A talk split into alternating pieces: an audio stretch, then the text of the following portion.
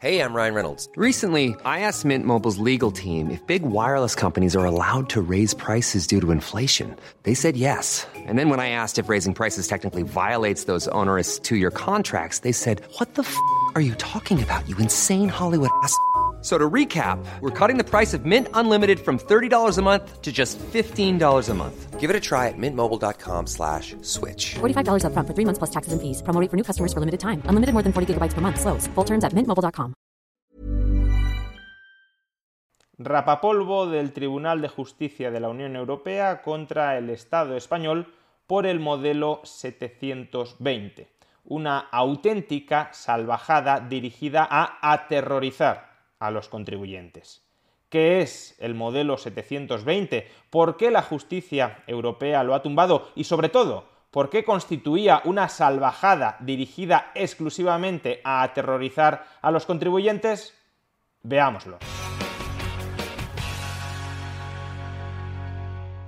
Año 2012. España está al borde de la quiebra por su elevadísimo endeudamiento público y su elevadísimo déficit público y el gobierno de aquel momento, gobierno del Partido Popular, con mayoría absoluta, decide que el grueso del ajuste del déficit público para evitar que nuestro país entre en quiebra debe hacerse por el lado de los ingresos, es decir, saqueando brutalmente a los contribuyentes. De ahí que subieran de manera exagerada el IRPF o el IVA y de ahí que iniciaran una cacería inmisericorde contra el conjunto de los contribuyentes para presionarles a que afloraran nuevas rentas que pudiesen grabar fiscalmente.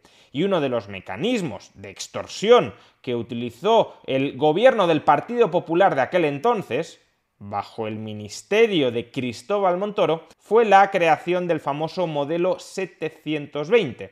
¿Qué es el modelo 720? Un modelo que deben cumplimentar todos aquellos españoles que tengan bienes en el extranjero por valor de más de 50.000 euros. Hay que detallar exactamente cuáles son los activos poseídos en el extranjero para que así Hacienda tenga un control más directo sobre ellos y los pueda grabar, los pueda fiscalizar de manera más inmediata. El espíritu de este modelo 720 ya era un espíritu muy discutible si un contribuyente posee activos dentro de España por un valor superior a 50.000 euros, no tiene la obligación de especificar y de declarar exactamente qué activos posee frente a la administración pública. Por tanto, ¿por qué sí tiene que declararlos si esos activos están en el extranjero y no, en cambio, si están dentro de nuestras fronteras? Pero al margen de que el espíritu de este modelo ya era muy discutible, el régimen sancionatorio del mismo era una absoluta aberración. Por un lado, la omisión consciente o inconsciente de determinados datos sobre los activos poseídos en el extranjero se sancionaba con multas fijas de 5.000 euros, ¿Qué significa esto? Pues imaginemos que un contribuyente español tiene acciones de 50.000 euros en el extranjero, sí declara esas acciones de 50.000 euros en el extranjero, pero al mismo tiempo también posee 500 euros en Bitcoin y se le olvida declarar esos 500 euros que tiene en algún exchange perdido en Bitcoin, se le olvida declararlo, Hacienda se entera, pues por no haber declarado esos 500 euros en Bitcoin, que ya me dirás tú qué es, tendría que pagar 5.000 euros de multa fija por esa omisión. Por otro lado, la declaración extemporánea de bienes o activos poseídos en el extranjero se castigaba con un régimen tributario del todo descabellado. Imaginemos que un trabajador obtiene sus ingresos en España, paga todos los impuestos que tiene que pagar en España y lo que consigue ahorrar lo traslada a un depósito bancario en Francia. Y en el año 2012 se le olvida presentar el modelo 720, quizá porque ni siquiera se ha enterado de que había que presentar el modelo 720. Y varios años después dice, anda, que debía haber presentado el modelo 720. Voy a regularizar mi situación. Voy a ponerme a bien con Hacienda informándole de los activos que poseo en el extranjero. Quiero recalcar lo de informándole. No es que este señor hubiese dejado de pagar nada a Hacienda, no es que hubiese defraudado nada Es una obligación meramente formal de comunicarle a Hacienda lo que tienes en el extranjero. Y en este caso, en el ejemplo que hemos puesto, lo que tienes en el extranjero no había defraudado ni un solo euro al fisco español. Era un ahorro que se había generado después de haber pagado todos los impuestos que se tenían que pagar en España. Pues bien, según la declaración del modelo 720, ese depósito que tiene en el extranjero y que es el resultado del ahorro después de todos los impuestos que ya debía pagar en España, pasará a considerarse una ganancia patrimonial no justificada. Es decir, como si no hubiese tributado absolutamente nada por ese dinero. Si es un depósito de 100.000 euros, es como si ese año hubiese ganado 100.000 euros en el IRPF de manera que se te aplicaría el tipo marginal del IRPF del 45%. Vamos, que por declarar que posees un depósito de 100.000 euros en el extranjero, que ya ha pagado todos los impuestos que tenía que pagar en España, como lo has declarado fuera de plazo, se te considerará que no has pagado ningún impuesto sobre ese depósito y se te quitarán en torno a 35.000, 40.000 euros por algo sobre lo que no te correspondía pagar absolutamente nada. No solo eso, cuidado, que ahora viene lo más gordo. Además de que se te considerara todo el dinero que tenías en el extranjero como una ganancia patrimonial del año en curso, algo que no era en absoluto, porque en el ejemplo que hemos puesto era el ahorro de toda una vida que ya había pagado los correspondientes impuestos, pero bueno, además de que se te considerara ganancia patrimonial de ese año y de que tuvieras que pagar el IRPF sobre esa ganancia patrimonial, además se te imponía una sanción equivalente al 150% de la cuota de IRPF.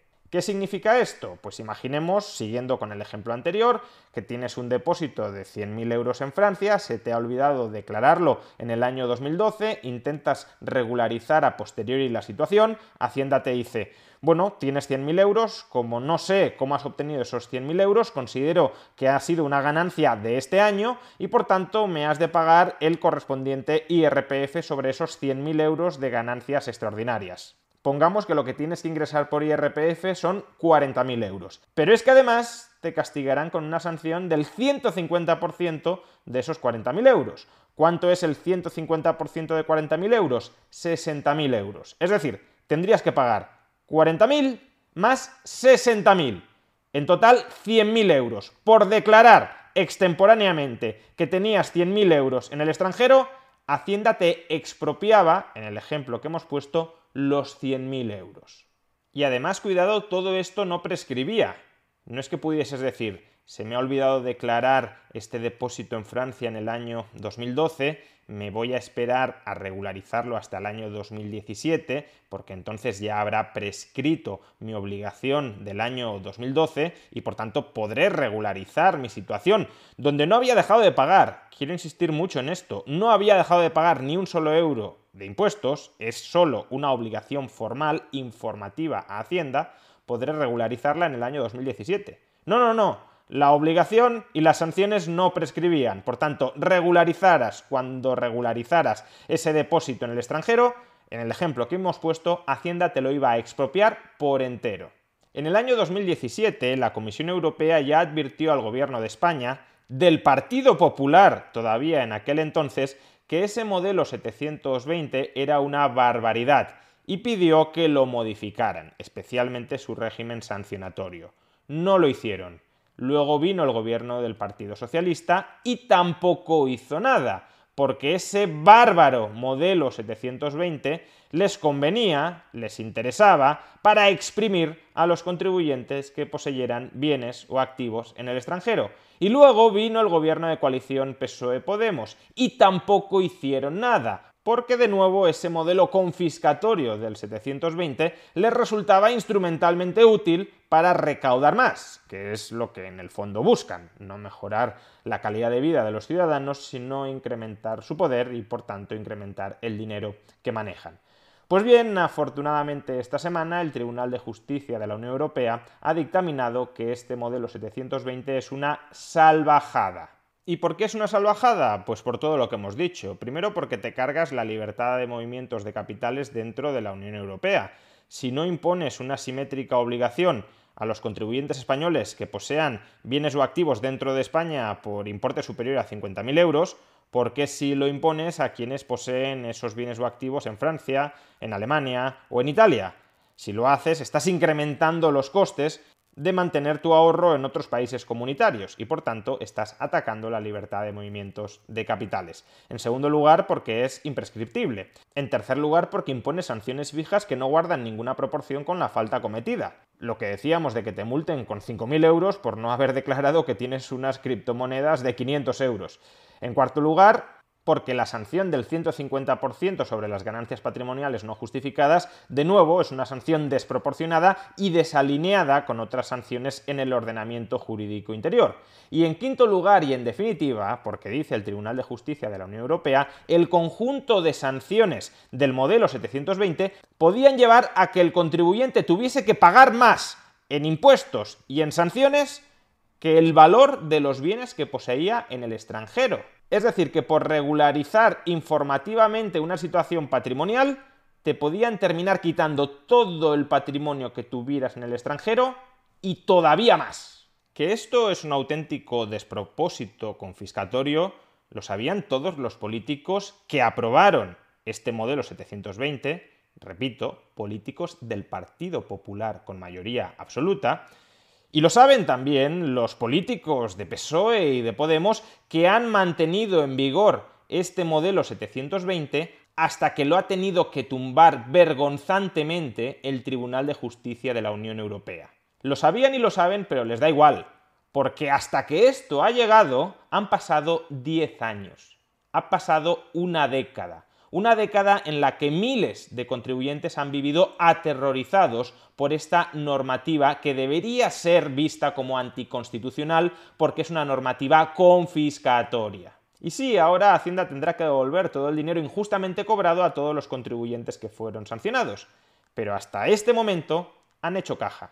No solo han hecho caja, sino que han incrementado el grado de control sobre toda la población para poderles apretar las tuercas con mayor exhaustividad. ¿Que lo han hecho aplicando métodos salvajes? Sí. ¿Y qué? ¿Es que acaso Cristóbal Montoro va a ser sancionado de alguna manera por haber aprobado esta salvajada terrorífica? No. ¿Es que María Jesús Montero va a ser sancionada de alguna manera por haber mantenido esta salvajada terrorífica? No. Por tanto, ¿qué más les da a nuestros políticos haber conculcado durante una década los derechos más nucleares de miles de españoles? Les importa muy poco. Y justamente porque a corto plazo salen ganando y a largo plazo ni siquiera salen perdiendo, porque existe plena impunidad contra estos y otros muchos atropellos, lo volverán a hacer.